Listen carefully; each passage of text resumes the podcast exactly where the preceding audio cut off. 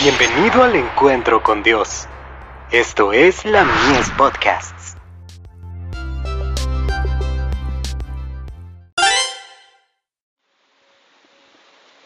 La fe por la cual vivo.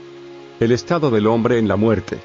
Porque los que viven, saben que han de morir, mas los muertos nada saben, ni tienen más paga, porque su memoria es puesta en olvido. También su amor, y su odio y su envidia, feneció ya, ni tiene ya más parte en el siglo, en todo lo que se hace debajo del sol. Eclesiastés 9, versos 5 y 6. La teoría de la inmortalidad del alma, fue una de aquellas falsas doctrinas que Roma tomara del paganismo para incorporarla en el cristianismo.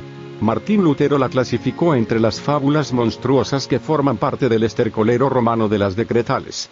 Comentando las palabras de Salomón en el Eclesiastés, de que los muertos nada saben, el reformador dice, pues los muertos descansan, sin contar ni los días ni los años, pero cuando se despierten les parecerá como si apenas hubiesen dormido un momento. Según la creencia popular, los redimidos en el cielo están al cabo de todo lo que pasa en la tierra, y especialmente de lo que les pasa a los amigos que han dejado tras sí. Pero ¿cómo podría ser fuente de dicha para los muertos, el tener conocimiento de las aflicciones y congojas de los vivos, el ver los pecados cometidos por aquellos a quienes aman, y verlos sufrir todas las penas, desengaños y angustias de la vida? ¿Cómo los que revolotean alrededor de sus amigos en la tierra, podrían gozar de la bienaventuranza del cielo? Y qué repulsiva la creencia de que apenas exhalado el último suspiro, el alma del impenitente es arrojada a las llamas del infierno.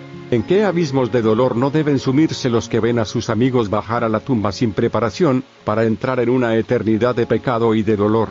Muchos han sido arrastrados a la locura por este horrible pensamiento que los atormentará. Seguridad y paz en el conflicto de los siglos. Página 601.